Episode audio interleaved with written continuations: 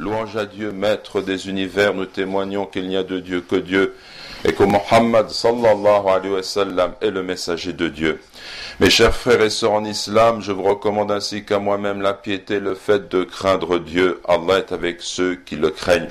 Le premier fondement sur lequel s'édifie la personnalité du musulman est la conviction profonde que cet univers a un créateur, unique dans les attributs de perfection qui sont les siens, et dont ni l'essence ni les qualités ne peuvent être comparées à celles de ses créatures.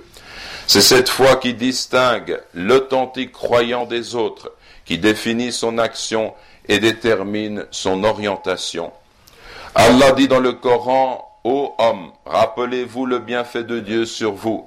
Existe-t-il en dehors de Dieu un créateur qui du ciel et de la terre vous attribue votre subsistance? Point de Dieu, sinon lui, comment pouvez-vous vous détourner de cette vérité? Il est étonnant d'observer qu'à notre époque, l'humanité a atteint des sommets dans le progrès technique et les sciences, mais que ce développement matériel n'est pas doublé d'un développement spirituel lui correspondant, permettant d'avoir une perception claire du sens de l'existence et découvrant les secrets de la vie. Nous entendons encore des voix qui s'élèvent pour proclamer l'athéisme, prétendument au nom de la pensée et du savoir. Ces voix ne savent pas que le plus bas degré de l'ignorance, de l'aveuglement et de l'égarement consiste précisément à renier Dieu, comme le dit notre Créateur dans le Coran. Et il y a des gens qui discutent au sujet de Dieu sans aucune science et qui suivent tout diable rebelle. Il a été prescrit à l'égard de ce dernier qu'il égarera quiconque le prendra pour maître. Le musulman sait que le fait de prouver l'existence de Dieu et de considérer qu'il est le créateur de cet univers n'est pas une chose difficile à concevoir intellectuellement et reste à portée du bon sens. L'homme en effet est orienté naturellement vers son Seigneur quand il se conforme sainement à la nature que Dieu lui a donnée en le créant, alors qu'il ne subit pas ses passions et ses désirs. Le Coran rapporte ainsi que les messagers affirmaient Y a-t-il un doute au sujet de Dieu, créateur des cieux et de la terre? Y a-t-il un doute au sujet de Dieu, au sujet d'Allah, créateur des cieux et de la terre?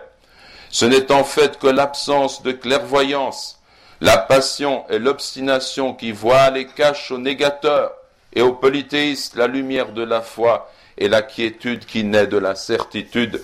Le Coran comprend des arguments précis remettant en cause les illusions des négateurs dont les opinions restent les mêmes en tout temps.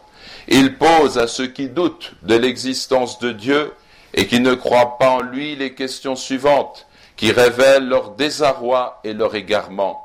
Dieu dit ainsi, ont-ils été créés à partir de rien ou sont-ils eux les créateurs? Ou ont-ils créé les cieux et la terre? Mais ils n'ont plutôt aucune conviction. Il est impossible aux négateurs de répondre parce qu'ils ne se sont pas créés eux-mêmes et qu'ils n'ont pas créé un seul atome de cet univers. Et malgré cela, ils ne reconnaissent pas leur Seigneur et ne croient pas en lui incapables de concevoir ce qui relève pourtant d'une évidence. Ils vivent dans l'obscurité de l'incroyance et dans le désarroi issu de leurs doutes. Ils ne parviennent pas à la foi et n'en suivent pas le chemin. Le musulman sait que le commencement de la vie sur terre et la présence de l'homme sont des sujets qui méritent une réflexion profonde, alors que les négateurs voudraient que l'on en vienne à croire que la vie s'est tout à coup manifestée sans cause, et que l'homme a été créé sans créateur. Une telle conception comprend une forme de mépris qui dévalorise le sens de notre humanité et qui nous amène à perdre de vue la noblesse du but de notre existence.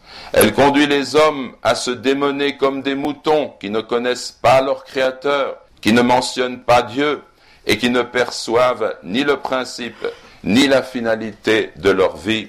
L'univers est un livre ouvert, empli de témoignages et de preuves qui permettent de faire le lien entre ce que nous voyons et le Dieu qui a parfait et orienté tout ce qu'il a créé.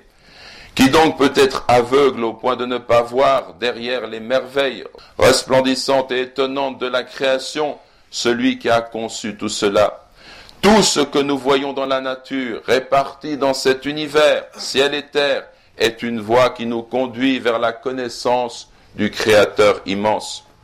Le Coran nous rend attentifs à ce dernier point, nous encourageant à observer l'univers et à étudier ces phénomènes. Dieu déclare, dit, regardez ce qui est dans les cieux et sur la terre. Et il dit aussi, exalté soit-il, il y a sur terre des preuves pour ceux qui croient avec certitude, ainsi qu'en vous-même. N'observez-vous donc pas Toute nature saine est conduite vers Dieu en considérant la création.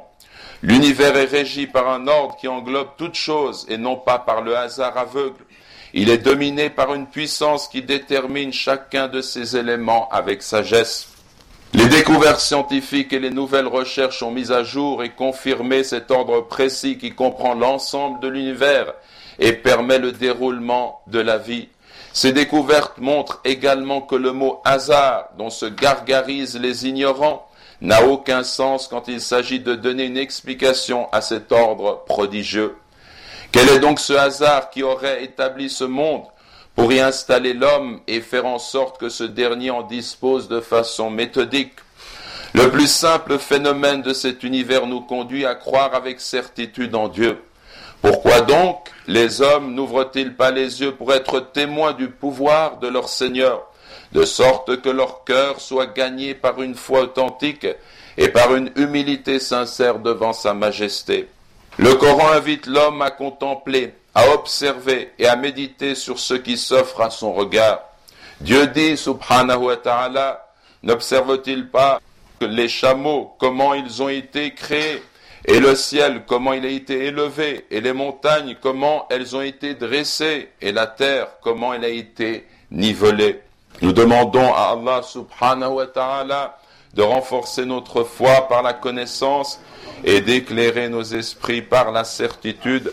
Allahumma amin, Allahumma amin.